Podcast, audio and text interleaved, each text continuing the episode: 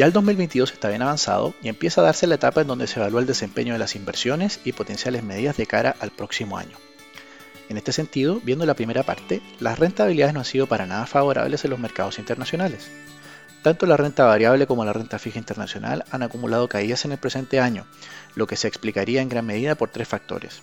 En primer lugar, la alta inflación en Estados Unidos ha derivado en un proceso de alza de tasas más agresivo por parte de la Reserva Federal, lo que ha perjudicado el valor de los activos de renta fija y variable.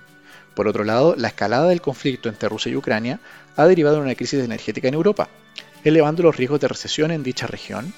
Y por último, la lenta recuperación económica que ha experimentado China, debido a las dificultades que enfrenta en materia de control sanitario y los procesos de ajuste que ha tenido el sector inmobiliario.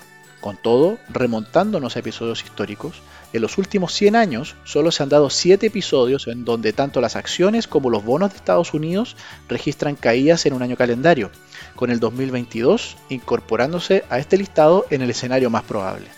Por el contrario, las inversiones nacionales han mostrado mejores cifras, aunque en el caso de la renta variable sería explicado por acciones puntuales, mientras que en el caso de la renta fija, las inversiones en UF han probado mayor resiliencia en el año producto de una mayor inflación local. Finalmente, el tipo de cambio ha anotado un alza, lo que si bien mitiga en parte las malas rentabilidades de las inversiones internacionales al evaluarlas en pesos chilenos, refleja también una posición más débil de nuestra economía de cara a un inversionista extranjero. ¿Qué podemos esperar hacia adelante?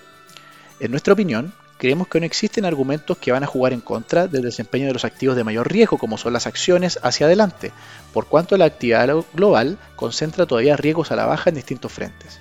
Por otro lado, la inflación aún se mantiene alta y volátil, lo que dificulta a la renta fija internacional demostrar mejores desempeños.